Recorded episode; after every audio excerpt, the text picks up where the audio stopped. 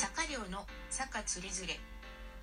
この番組はラジオトークの年末年始企画で Amazon ギフト券をもらうために下心満載で開設されましたが年末年始マラソンを無事に完走して運営さんから甘ギフもいただいて今後どうしようか迷っているところです。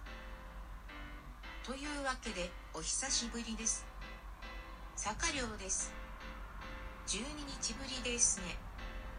年末年始マラソンが終わったら配信も中断するなんてひどいトーカーだと思われるでしょうね。言い訳させてもらえるなら忙しかったんです。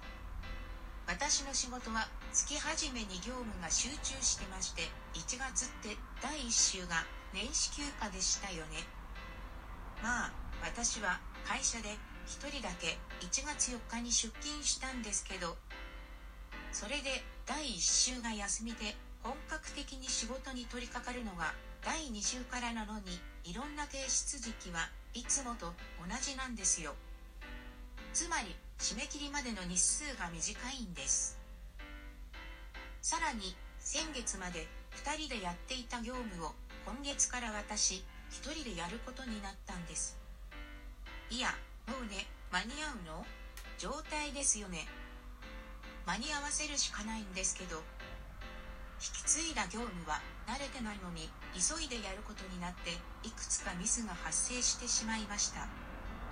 ああそんなこんなで今日やっと業務のめどがつきました。本来なら先週の金曜日に終わってなきゃいけないものもあったけどまあしょうがないです。私お疲れ様でした。久しぶりの配信は言い訳だけになるのもあれなので何か話をしましょう。そうですね。明日から大学入試センター試験です。令和初。だけど最後のセンター試験なんですよね。センター試験の日って毎年雪がすごくないですか？毎年同じようなニュースを見聞きしている気がします。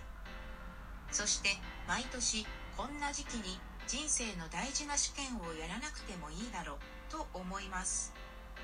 インフルエンザも流行っているし10月頃にやればいいのに。でも受験生にとって10月は早すぎるんでしょうかね。私は TBS の安住紳一郎氏が摘出している推薦入試組だったのでセンター試験は受けてないんです。12月に入試があって合格していたのでこの頃は多分卒業試験の勉強に勤しんでいたのではないでしょうか。社会人としての人生経験を積んでみて言えるのは大学の名前は大して関係ないよねってことです。大事なのは学校の中身。どんな教授に出会ってどんな講義を受けてどんな人たちと関わり合ってどんなことを学んでいくのか。それは入学してみないとわからないんですけどね。そして専攻分野をそのまま活かせる仕事に就けるとは限らないです。というと身も蓋もないですね。ごめんなさい。受験生の方がこの配信を聞くはずないですが体調に気をつけて忘れ物しないようにそして足元に気をつけて会場へ向かってください。そしてこれまで頑張って勉強してきた自分を信じて試験に臨んでくださいね。はいというわけでお聴きいただきありがとうございました。また次回お耳にかかりましょう。